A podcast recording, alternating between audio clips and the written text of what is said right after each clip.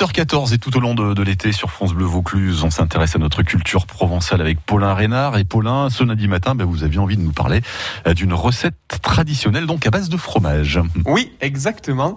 Et même de mmh. fromages au pluriel. Alors j'espère que vous avez le cœur bien accroché à cette heure, car je vais vous parler d'une recette typique du comtat venessin, le fort du Ventoux, qui est davantage connu avec son autre nom, le cacha.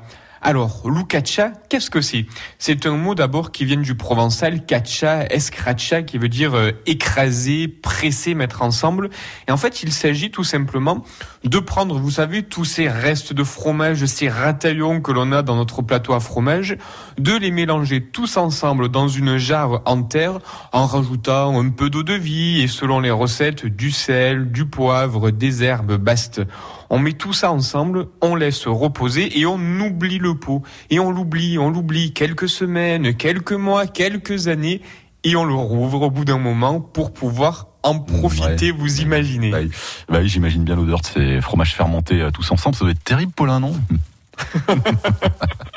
oui, figurez-vous que Frédéric Mistral en parle dans son chef-d'œuvre Mireille, Mireille prix Nobel de littérature, en disant le cacha roudoulin, le cacha euh, odorant. Il y a même d'ailleurs une autre expression provençale qui nous dit une brigue, fa manja une pan une miette en fait manger un pain tellement le goût est fort du cacha et il faut du pain pour la faire passer. Alors quoi qu'il en soit, le cacha c'est comme la soupe au pistou. Chaque famille a sa propre recette.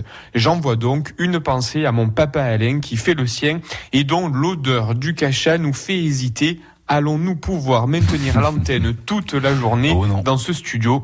À quoi est une autre histoire. Merci Paulin, c'est vrai que ça sent, ça sent très fort, mais c'était bien d'en parler hein, dans notre rendez-vous du, du Provençal. Euh, rendez-vous hein, demain, demain mardi matin avec Paulin aux alentours de 8h15.